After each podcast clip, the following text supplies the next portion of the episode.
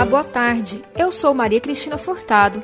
Estamos de volta aqui pela Rádio Universitária da UFG com os boletins informativos desta terça-feira, 13 de abril.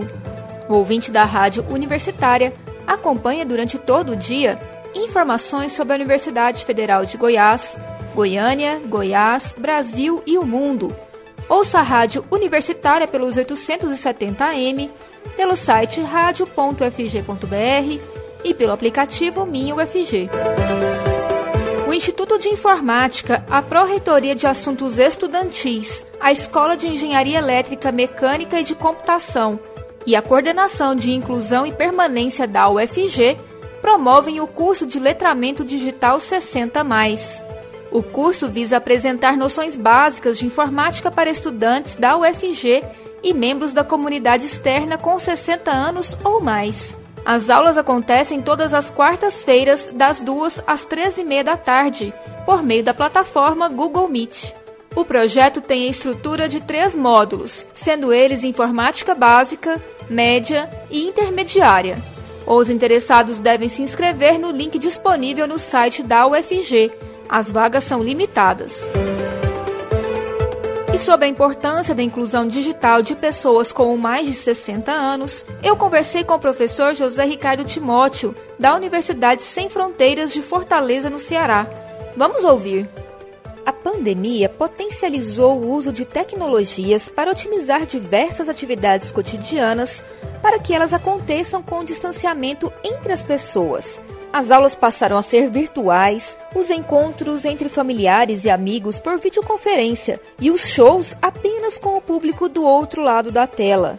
Para as pessoas que não têm domínio de tecnologias ligadas à internet, como os smartphones e computadores, o isolamento social pode ter sido mais difícil.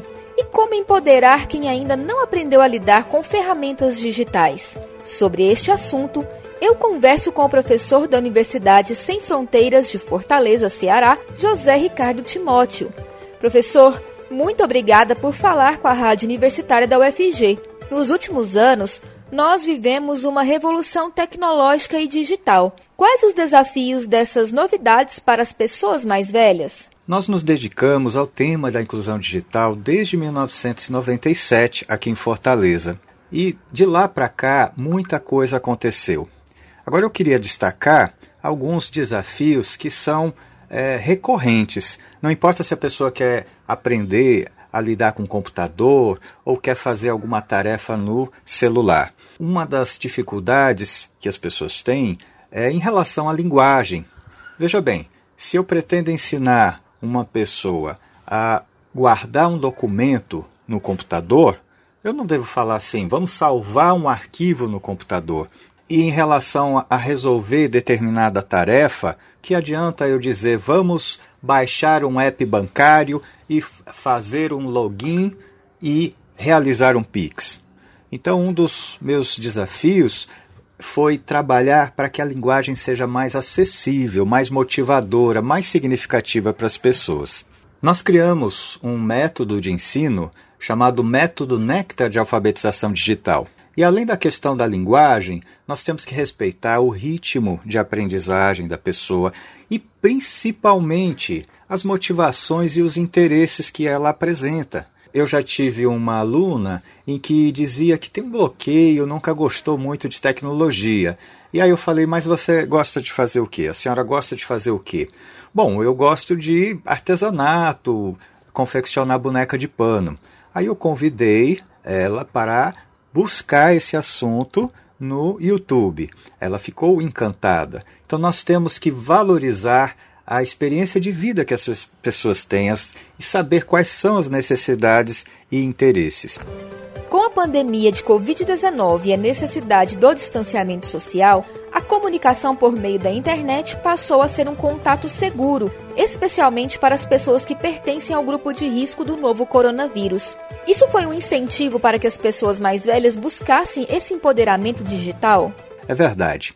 Uh, com a pandemia, a gente nota que não é apenas a revolução tecnológica que está acontecendo, mas uma aceleração dessas mudanças nós estamos vivenciando, uma verdadeira ruptura. Ou seja, antes uh, da pandemia, eu tinha liberdade de poder ir até o banco e, e encontrar os meus amigos, é, fazer os meus pagamentos, resolver as minhas questões. E agora isso é um risco. Então, é uma necessidade eu encontrar outras formas de fazer os meus pagamentos, outras formas de me comunicar com os meus amigos e familiares, outras formas de buscar acesso a música, livros, enfim. Essa ruptura ela está se colocando. Então, nós percebemos que as pessoas estão buscando esse conhecimento. Lá na Universidade Sem Fronteiras, nós passamos a ofertar cursos online, e é claro que inicialmente há um estranhamento, há uma adaptação, mas podemos dizer com toda tranquilidade que nossos cursos eles são um sucesso. Então, eu trago esse tema para os queridos ouvintes do empoderamento digital no seguinte sentido: você pode aprender, você é capaz de aprender e também o empoderamento naquele sentido de que você vai se capacitar para resolver as tarefas do dia a dia. E com a pandemia, quando falamos em cursos, palestras e até mesmo uma graduação, logo a imagem de uma sala virtual com aula à distância nos vem à mente. O senhor acredita que com essa necessidade da aula online, pessoas que não têm tanto conhecimento tecnológico essas pessoas acabaram desistindo de seguir adiante com seus cursos e atividades que dependem da tecnologia?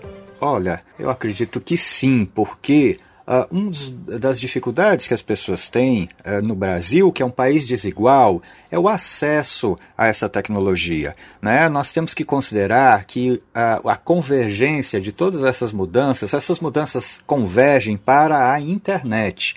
Então, eu antes precisava de um computador para ter acesso à internet, às notícias, a novos conhecimentos. Agora, com um aparelho que cabe na palma da minha mão, eu posso ter esse acesso. Mas nós sabemos que não basta ter um aparelho. Você tem que ter uma conexão de qualidade. Isso tem um custo, não é? Mas assim, há diversas possibilidades de fazer esse acesso. Num local, por exemplo, você pode aproveitar a internet sem fio, a internet Wi-Fi, não é? Então, não é bom você desistir de fazer as suas atividades, você perder o que a gente diz que é a sua autonomia devido ao desconhecimento da tecnologia. É, é preciso ter. Hoje em dia, até com chip pré-pago, você consegue colocar num celular e ter acesso a, ao mínimo de recursos. Né? E eu estou divulgando para os alunos que isso é uma questão de cidadania. Né? Você poder entrar num site governamental, saber como é que está a, a questão da vacinação contra a Covid, por exemplo. Enfim, há vários aspectos da vida da gente que está tendo esse impacto da, da aceleração da tecnologia. Não é? Eu digo que nós sentimos esse impacto da revolução da tecnologia há muitos anos e agora nós percebemos que teve uma aceleração. Gostaria que o senhor explicasse ao nosso ouvinte como é possível se empoderar digitalmente ao longo da vida. Bom, nós temos aqui o trabalho com o método Nectar de alfabetização digital e nós oferecemos diversas formas da pessoa desenvolver habilidades é, com a tecnologia. Né? Nós é, podemos ter é, um atendimento individual, atendimento em grupo, mas assim, o foco do trabalho é o ser humano, são as necessidades que ele tem. E o processo de aprendizagem, queridos ouvintes, ele acontece uh, a partir de cinco etapas. A primeira é querer. Você tem que se convencer de que é capaz de aprender e resolver enfrentar esse desafio. A segunda é compreender como é que você vai treinar uma habilidade, desenvolver, uh, resolver um problema, se você não tem uma compreensão de como ele está se apresentando, não é?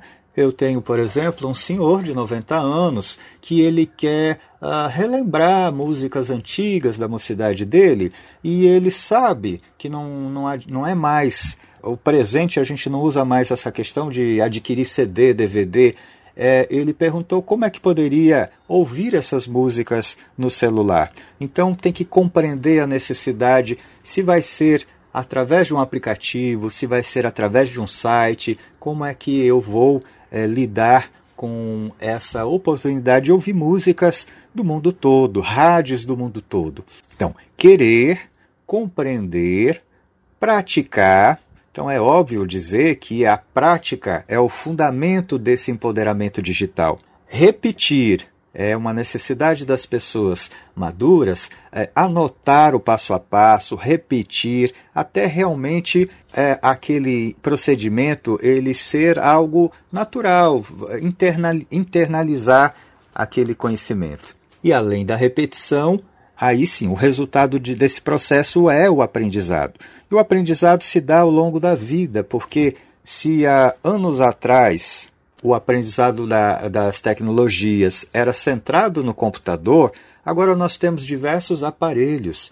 Nós temos o computador, né? nós temos o celular, é, a Smart TV e outros que estão se apresentando. Então, o nosso o contexto social ele vai impondo esse desafio de, de, empoderamento digital. Quais os benefícios? Os benefícios é você poder se integrar na família, saber o que os netos estão falando quando falam de aula online, saber como é essa história de comprar um ingresso para um, um evento pelo celular, a questão do QR Code que aparece na tela da TV, enfim, é uma série de situações em que, a partir do momento que você compreende e você tem a prática, aí você sente a segurança.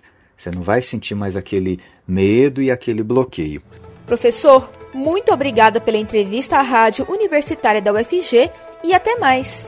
Eu agradeço muito é, poder trazer esse tema e nós temos muitas histórias, muitas experiências que nós poderíamos falar para os ouvintes. Eu convido a todos a conhecerem um pequeno site que eu desenvolvi chamado convivereconectar.com.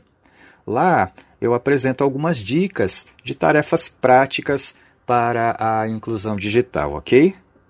Bom, eu queria agradecer a oportunidade de falar sobre esse assunto tão relevante atualmente e dar algumas pequenas dicas. Por exemplo, a principal dica é que você deve se conectar não só à internet e a essas novidades todas, mas a um conteúdo que valha a pena, que te faça bem, que seja inspirador para seu, a sua vida, o seu dia a dia. Então, eu gostaria de recomendar o site só notícia boa www.radiocultura.com.br. Dê uma olhadinha para você poder ter notícias das coisas que estão acontecendo, mas que nos enchem de esperança em relação à humanidade. Um grande abraço a todos, muito obrigado. O nosso boletim informativo da Rádio Universitária volta logo mais às 6 horas. Fique ligado em nossa programação pelos 870 AM, pelo site radio.fg.br e pelo aplicativo Minho UFG.